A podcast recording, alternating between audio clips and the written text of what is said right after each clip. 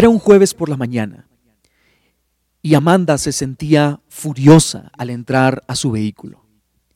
Ella era ama de casa, hacía 15 años que había abandonado su carrera que tanto le había costado obtener por el primer embarazo. Ella se sentía frustrada. Todos los días trabajaba sin cesar por su esposo, por su madre y por sus hijos, a los que constantemente sacaba de tremendos líos.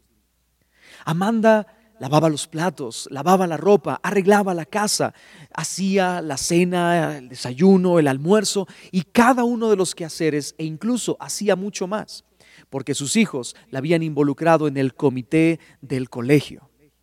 Amanda se sentía completamente agotada, pero ese día se sentía más furiosa porque incluso acababa de recibir la llamada del asilo de ancianos donde su madre vivía, diciéndole que su madre no quería nada no quería ni medicamentos ni alimentación. Finalmente, y en un arrebato de ira, Amanda explotó y dijo, ya no aguanto más. Lo mismo le ocurrió a nuestro querido Andrés, un hombre de negocios que acababa de aceptar un nuevo puesto en su empresa. Pero el puesto implicaba que él debía de acudir a otras ciudades Viajaba constantemente y en casa le esperaba su esposa amada y su pequeña niña de tan solo dos años, a la que con una mirada tierna siempre despedía en cada viaje. Las juntas de negocios terminaban ya muy noche y él tenía que llevar trabajo a casa. El pobre Andrés se sentía frustrado porque no crecía, sentía que ya no tenía éxito en su vida y sobre todo se sentía completamente agotado. De la misma manera le ocurría a Sandrita, una muy excelente estudiante, que dedicaba su vida todos los días al estudio. Le encantaba devorar libros, le encantaba dedicarse a leer cada uno de los libros que sus maestros le recomendaban.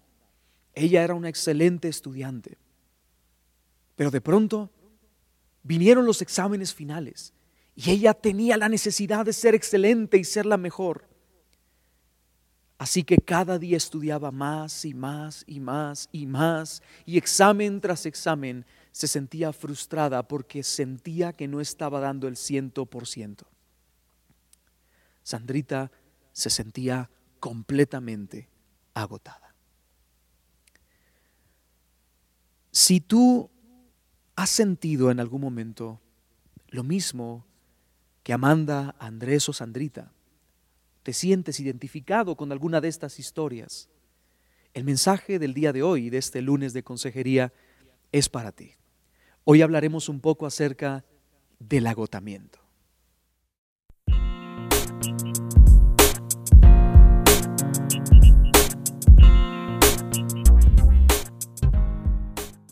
Vivimos en medio de una cultura occidentalizada que constantemente está forzando los límites. Nos fuerza a nosotros a caminar al límite, siempre con la excusa de que esto se trata de una búsqueda de la excelencia. Puedes ser mejor, lograrás ser mejor, vamos, tú puedes más, puedes más, puedes más, puedes más. Y al final llegamos a un momento donde nuestros límites ya son insostenibles en nuestra vida cotidiana, en nuestra vida normal. Al final, en medio de esa búsqueda de la excelencia o ese tratar de alcanzar el éxito, lo que hacemos es entrar en conflicto y en agotamiento. Y ese agotamiento provoca finalmente algo que se conoce como el síndrome del quemado. En algún momento quizá alguno de nosotros habrá escuchado esa frase, me siento quemado. Ya estoy como que me estoy quemando, ya esto ya me está cansando demasiado. Ese síndrome del quemado puede producir en nosotros un estado de estrés agudo, caracterizado por un agotamiento físico, un agotamiento emocional, puede ser también caracterizado por un agotamiento mental o incluso caracterizado por fatiga crónica o por un letargo. No tener ganas de nada, no tener ganas de vivir la vida, no tener ganas de eh, vivir para mí, eh, yo ya no soy valioso, no soy importante, no tengo propósito. Y todo por causa de el extremo agotamiento. Hace algunos años escuché de unos amigos que su hija había tenido una crisis de agotamiento. Clínicamente ellos lo definieron como algo que se llama solmenage, que es una especie de momento donde por alguna razón tu cerebro decide desconectarse. Tienes tanto agotamiento, tanto estrés en tu vida que tu cerebro se desconecta. Y tiene que pasar algún tiempo para volver a la, a la normalidad. Esas son algunas de las cosas que provoca el agotamiento y por supuesto el síndrome del quemado. Alguien que padece este síndrome del quemado puede caer en alguna de las cosas que te voy a mencionar ahora. Y si tú te sientes identificado con alguna de ellas, yo te invito a que pienses que quizá, probablemente, lo más seguro es que necesitas poner paz y calma en medio de tu vida. Una persona que tiene este síndrome del quemado puede mostrarse cínico respecto a la vida. ¿Qué es el cinismo? El cinismo es cuando tú no crees en la bondad y en la sinceridad de las personas o de las acciones. Por ejemplo, no voy a la iglesia porque allí todos me miran mal. No voy a la célula porque allí me, me van a criticar. Y te conviertes en un cínico, donde constantemente estás pensando en cosas que no son buenas de parte de la gente hacia tu persona. Una persona que tiene este síndrome del quemado puede también sentir un fuerte deseo de huir, escapar de la vida, escapar del mundo que le rodea, escapar de todo lo que está a su alrededor. Vemos gente que eh, cambia de familia, busca una nueva esposa, busca un nuevo esposo o simplemente se tiran a la soltería, se divorcian porque necesitan huir, necesitan escapar, porque se sienten quemados. Una cosa más es experimentar una sensación de falso fracaso. En muchas ocasiones, cuando hay agotamiento extremo en nuestras vidas y eso produce este síndrome del quemado, nosotros terminamos por eh, ver las cosas como un fracaso rotundo en nuestras vidas. No sirvo para ser padre, no sirvo para ser esposo, no sirvo para ser pastor, no sirvo para ser líder, yo no sirvo para ser cristiano, yo no sirvo para ser empleado, yo no sirvo para ser jefe, yo no sirvo, yo no sirvo, yo no sirvo. Y estamos en una sensación constante de rotundo fracaso. Obviamente es algo falso. Otra de esas eh, como sensaciones que se asocian al estar quemado es el distanciamiento emocional, el adormecimiento amoroso o la apatía. Cuando no sentimos ningún, ningún afecto, ningún sentir propio por alguna persona. Yo ya no amo a mi cónyuge, ya no amo a mis hijos, ya estoy hasteado, estoy cansado, estoy hasta aquí arriba, ya no lo soporto más. Una más es cuando nos volvemos excesivamente críticos con muchas de las cosas que hay en nuestro alrededor. Es que ya viste a tal persona, mira lo que hizo. Es que ya viste a tal fulano, mira lo que hizo. Es que ya viste al pastor, mira lo que hace. Y cuando nos volvemos críticos en exceso, es porque de verdad ya estamos completamente quemados. Otra más es tener sentimientos negativos hacia otros. Cuando nosotros vemos a una persona y esa persona trata de hacer algo bueno con nosotros. Y nosotros en vez de tomarlo como algo bueno, lo tomamos como algo negativo, es que eh, realmente esa persona quiere algo en contra mía. Es que esa persona me odia. Es que esa persona no me quiere. Son sentimientos negativos hacia otras personas. Cuando manifestamos ira o cuando manifestamos tristeza inadecuadamente. Es decir, esos momentos como los que le pasó a Amanda estaba completamente enfadada por toda la situación que estaba viviendo a su alrededor y en medio de su familia. El estrés del agotamiento te provoca a la ira. Y cuando una persona rápidamente es encendida, una persona rápidamente acude al enojo como un escudo, es porque tiene agotamiento mental, emocional o físico. Algunos pueden sucumbir a la depresión, Otros incluso pueden padecer enfermedades físicas como consecuencia del agotamiento y otros finalmente pueden abusar de algún tipo de adicción. Algunos abusan del alcohol, toman drogas, pero hay otros que abusan de las novelas, que ven demasiadas películas. Hay otros que al sentirse agotados, ellos quieren meterse en un mundo de fantasía, ya sea en los libros o en las películas o en las series o en el Internet y buscan un mundo nuevo y un mundo de fantasía, porque el mundo que ellos están viviendo les cansa demasiado. Hermanos, si tú te has sentido identificado con alguna de las cosas que yo te acabo de decir, yo quiero de alguna manera hacerte ciertas preguntas para poder resolver este conflicto del agotamiento en nosotros. Número uno, ¿cómo te sientes físicamente? Eso es lo primero que nosotros debemos de observar cuando sentimos agotamiento, cuando creemos tener agotamiento. ¿Cómo te sientes físicamente? ¿Te sientes cansado? ¿Sientes que estás descansando en las noches o sientes que la noche no es suficiente para darte nuevas fuerzas? ¿Crees que eh, no puedes caminar lo mismo que caminabas antes o correr lo mismo que corrías antes. Te sientes demasiado cansado para levantar un objeto porque ya no soportas eh, la presión y la carga en ti. Te hago otra pregunta. ¿Cómo te estás sintiendo emocionalmente? ¿Qué emociones te produce el saber que tienes mucho que hacer? ¿Qué emociones te produce el, el saber que en tu vida hay tantos que dependen de ti. Una pregunta más. ¿Cuánto tiempo te has sentido así? ¿Cuándo empezaste a sentirte así? ¿Has buscado ayuda alguna vez? Y te voy a hacer preguntas que quizá van a cambiar un poco la perspectiva. ¿Te has divertido en los últimos seis meses? ¿Has pasado un momento alegre? ¿Has pasado un momento jovial? ¿Has pasado un momento de alegría en los últimos seis meses?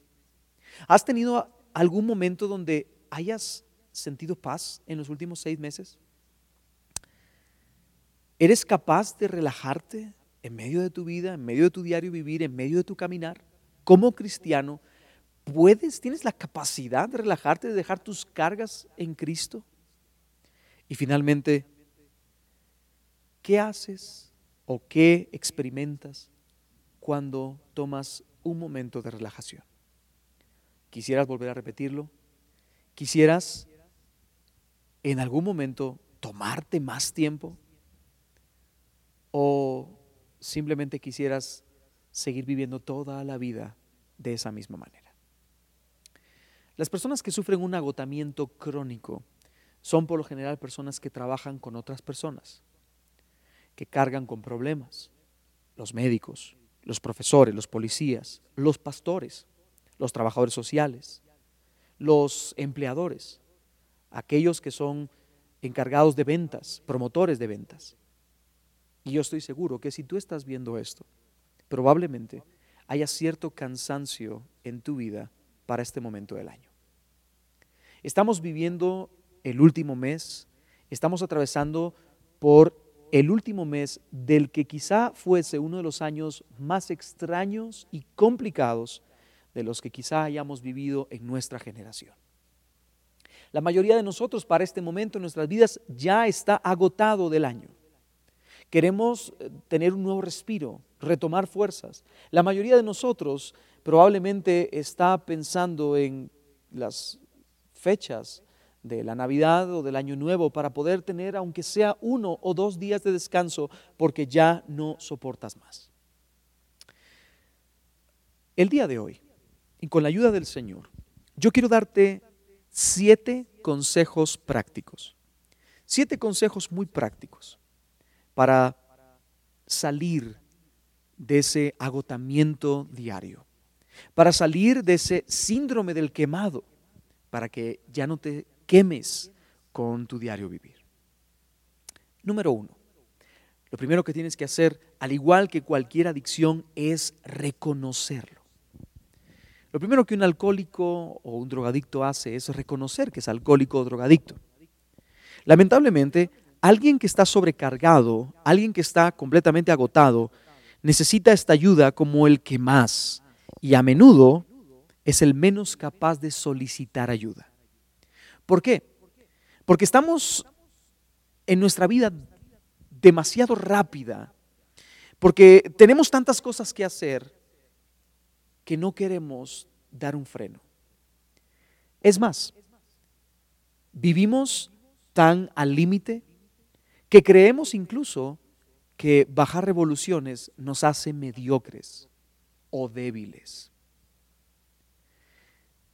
Pero frente al agotamiento, frente a la sobrecarga emocional, física, personal, debemos de reconocer que necesitamos parar, que necesitamos ayuda. Debemos de reconocer que estamos en un problema, estamos en un conflicto. Porque muchas de estas, estos males que estamos hablando en estos lunes de consejería generalmente terminan muy mal. El agotamiento puede provocar depresión, la depresión eh, puede provocar suicidio, el estrés puede provocar depresión, la depresión puede provocar suicidio. El agotamiento provoca estrés, el estrés provoca depresión, la depresión puede provocar suicidio, etcétera, etcétera. Así que finalmente, yo te motivo a que si estás sufriendo una sobrecarga emocional, una sobrecarga física, a que has pasado ya tus límites, a que te sientes cansado en muchos sentidos, te invito a que busques ayuda. No hay nada mejor que buscar ayuda. En segundo lugar, toma el control. No le cedas el control de tu agenda al capricho de los demás. Por ejemplo, tú tienes cinco cosas que hacer durante el día. En esas cinco cosas que hacer, de pronto te llama fulano, mengano o perencejo y te piden que les hagas el favor de hacer otras cinco cosas. Una, uno te pide dos, otro te pide dos y otro te pide una. Ya son diez cosas durante el día.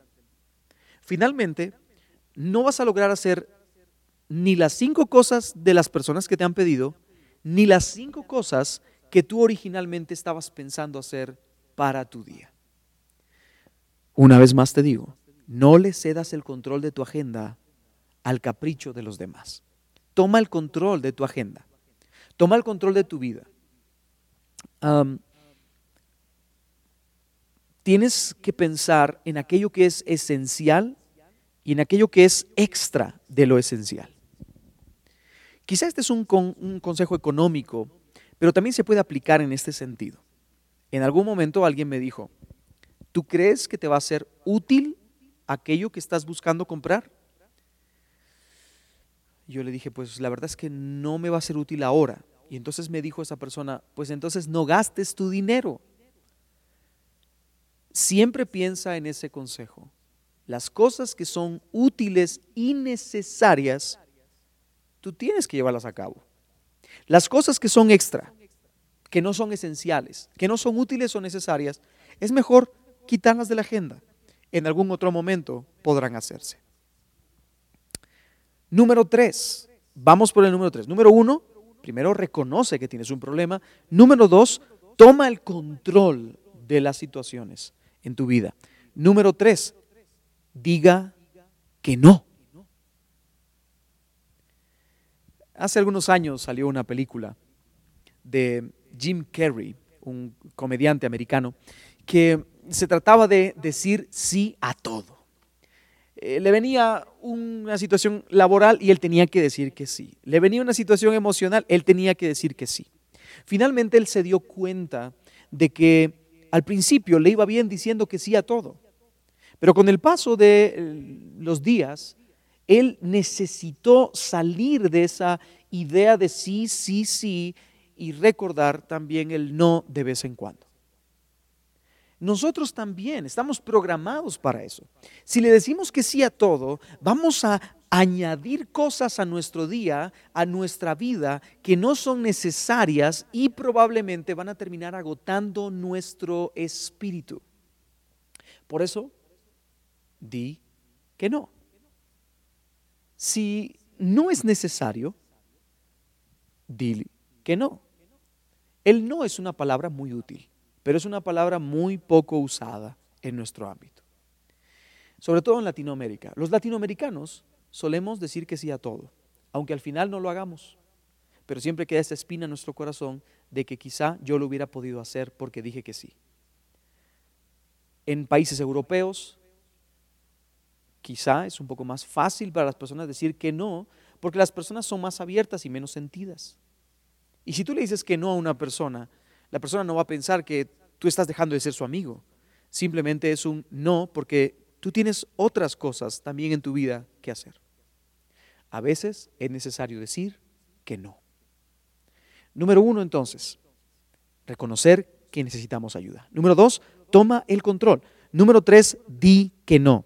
Número cuatro, entiende la voluntad de Dios. Este es un principio que ya lo hablamos la semana anterior cuando hablamos un poquito acerca del estrés. Yo les decía que debemos entender que Dios quiere para nosotros nuestro bienestar y nuestra paz.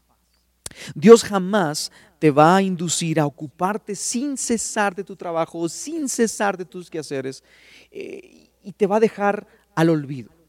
No. Antes de aceptar cualquier actividad nueva, antes de iniciar cualquier reto o antes de decir que sí a cualquier cosa, yo te motivo a que ores. ¿A qué ores? Porque incluso si una actividad es positiva para tu vida, no necesariamente sea necesaria para hacerla ahora, en este tiempo que estás viviendo. Por eso necesitas la dirección del Señor. Necesitamos saber cuál es su buena voluntad para nuestras vidas. Entender la voluntad de Dios es someterse a su voluntad. Porque cuando tú entiendes su voluntad y caminas en su voluntad, entonces no hay nada que pueda estresarte. No hay nada que pueda llenar tu vida de agotamiento. Porque no guardas estrés, no guardas rencor, no guardas resentimiento, no guardas ira o como hablábamos de algunos de los principios del, del síndrome del quemado.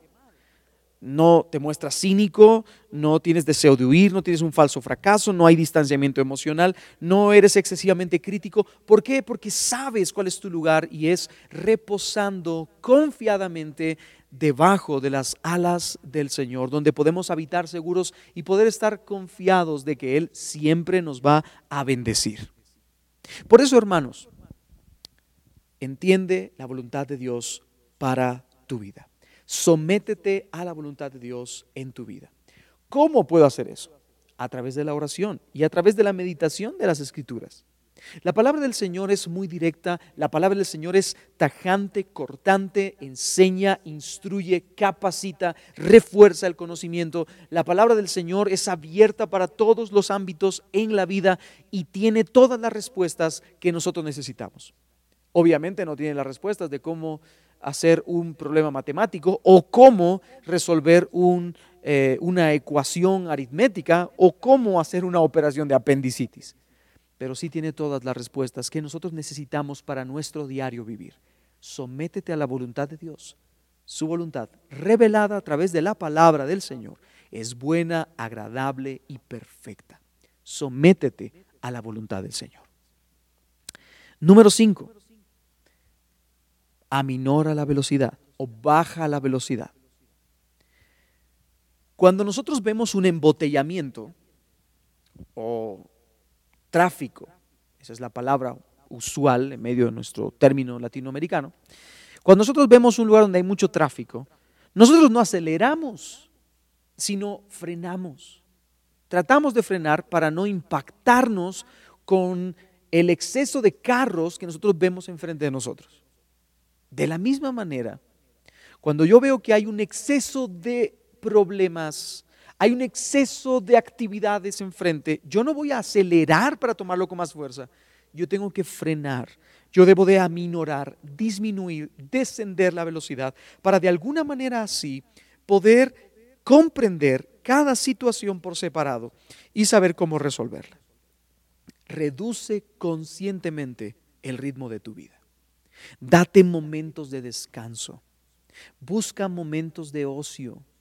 Yo no te estoy diciendo que te vayas un mes de vacaciones, porque muchos de nosotros no podemos tomar tiempos de descansos tan amplios.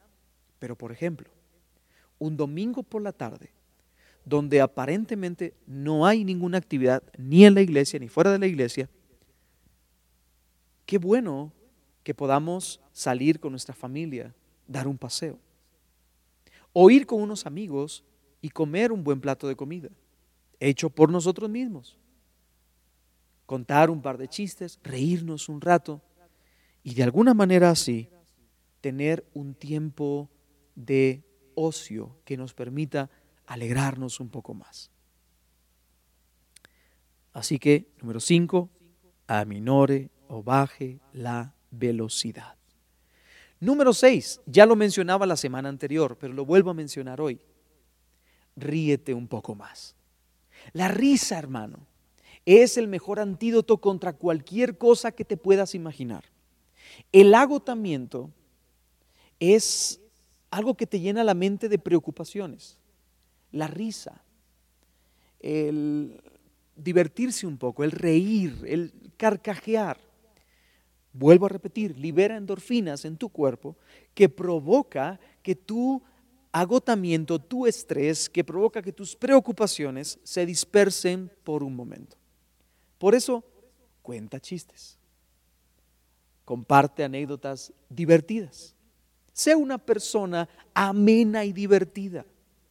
Cuando tú eres una persona divertida, cuando te ríes un poco, las cosas empiezan a cambiar un poquito. Y hoy no voy a contarte un chiste como la semana pasada, pero sí voy a contarte una anécdota, algo que me ocurrió hace algunos años atrás. Nosotros con mi hermano y con otro amigo llamado Jeffrey solíamos bajar a los barrancos. Era nuestra, nuestro gusto siempre. Nos encantaba ir a barranquear. Bajábamos a los barrancos, subíamos las montañas después, eh, nos metíamos a los ríos, caminábamos y, recorríamos grandes distancias. Nos gustaba mucho. En una ocasión, bajando un barranco, nos encontramos que en la cúspide había eh, amarrado a un árbol una cuerda muy grande. Así que nosotros dijimos, esto nos va a servir para columpiarnos, esto es un, columpio extremo. Y pues procedimos, ¿verdad? A tirarnos del columpio extremo, uno detrás del otro. Lo divertido era que teníamos que tirarnos y a la hora de regresar la cuerda era demasiado corta. Así que saltaba uno y en el aire se colgaba el otro, el siguiente, y se tiraba y regresaba. Así sucesivamente estuvimos más de una hora jugando hasta que mi amigo Jeffrey, quien seguía después de mí en el turno, vengo yo y me voy tirando y cuando llego al lugar donde estaba él, solo veo que él trató de agarrarse y de pronto en el aire se resbala de la cuerda y se suelta en el barranco. De pronto veo solo venir la cuerda sin él. Y lo primero que me pasó por la cabeza fue, se mató. ¿Qué le digo a sus papás? Nosotros éramos adolescentes, así que no tendríamos por qué estar allí. Pero, como pudimos, bajamos por el barranco y encima de un arbusto y casi descalabrado, nos encontramos a mi amigo Jeffrey, quien solo nos vio y nos dijo, no le vayan a contar a mis papás. Al final terminamos todos riendo, porque aunque había sido un momento quizá de mucho estrés, con mucha problemática, porque pues quizá pudo haber pasado de más y haber tenido un accidente peor, pero nos reímos juntos porque todo estaba bien. Cuando vengan momentos difíciles a tu vida, momentos de dificultad, ríete. Trata de sacar una sonrisa, trata de sacarle algo positivo a la situación que estás viviendo. Número uno, reconoce que tienes una necesidad. Número dos, toma el control de la situación. Número tres, di que no. No siempre el sí es bueno. También puedes utilizar el no de vez en cuando. Número cuatro, entiende la voluntad de Dios para tu vida. Número cinco, baja la velocidad en algunas cosas, reduce el ritmo de tu vida. Número eh, seis, ríete un poco, alégrate de lo que hay a tu alrededor. Y número siete, y finalmente, fija prioridades en tu vida. Las prioridades es algo, son algo importante y esencial para lograr vencer el agotamiento. Puede que poniéndote prioridades hagas menos cosas, pero seas más efectivo.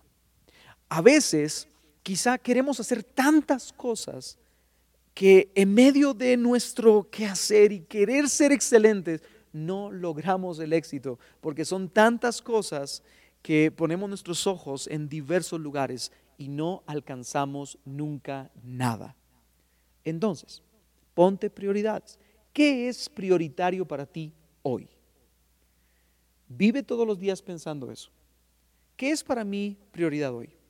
¿Será que para mí prioridad hoy es hacer esas 20 cosas que tengo pendientes? ¿O con una, dos o tres cosas son suficientes? Ponte prioridades. Cuando pienses realmente lo que es importante en tu vida, entonces vas a reducir la cantidad de cosas que hagas y vas a reducir entonces el agotamiento y seguro no entrarás en un síndrome de estrés o un síndrome del quemado, como ya lo hablábamos al principio.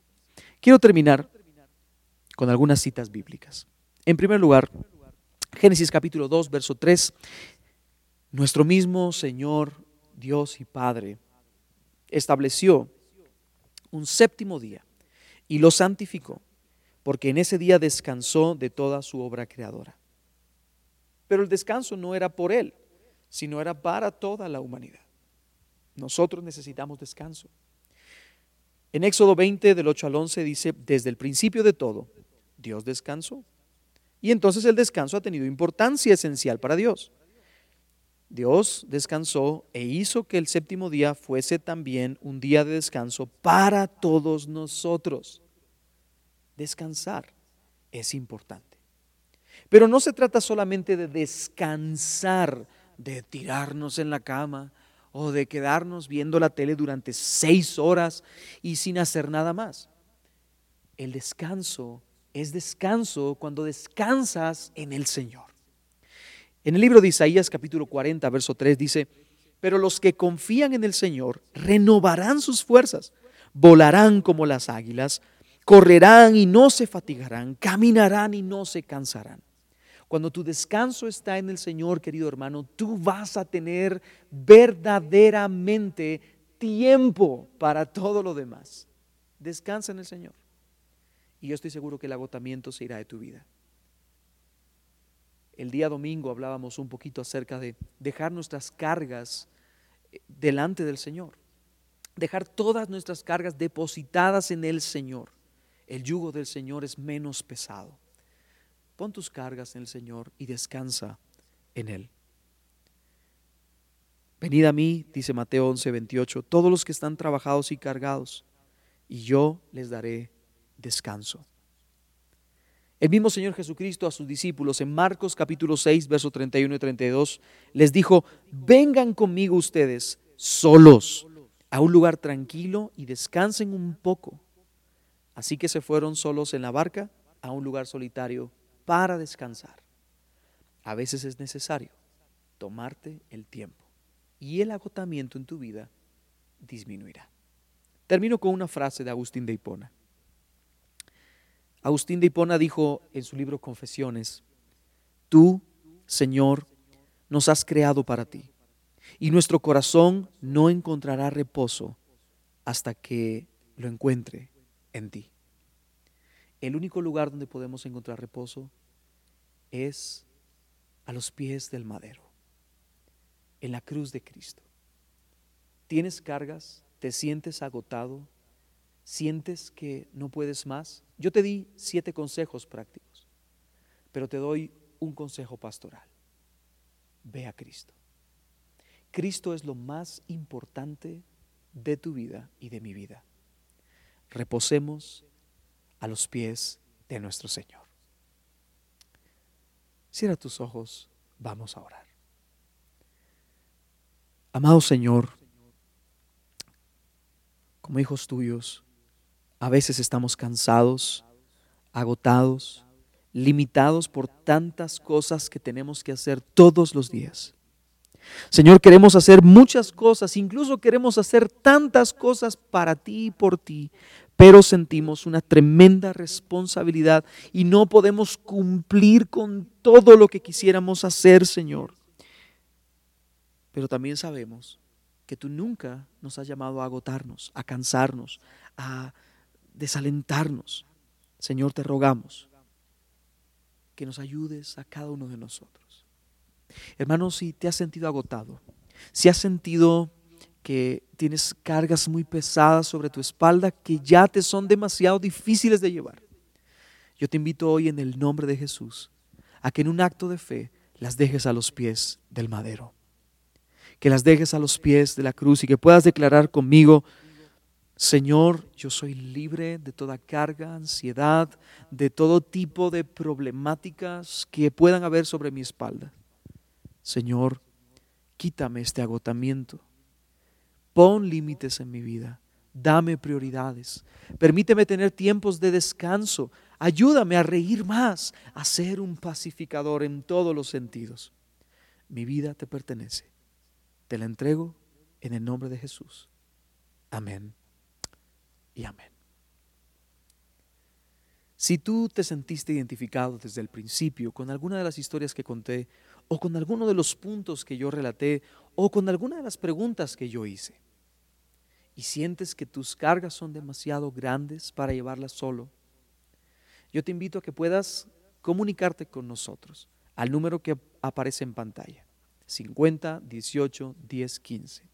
50 18 10 15 escríbenos por WhatsApp una llamada.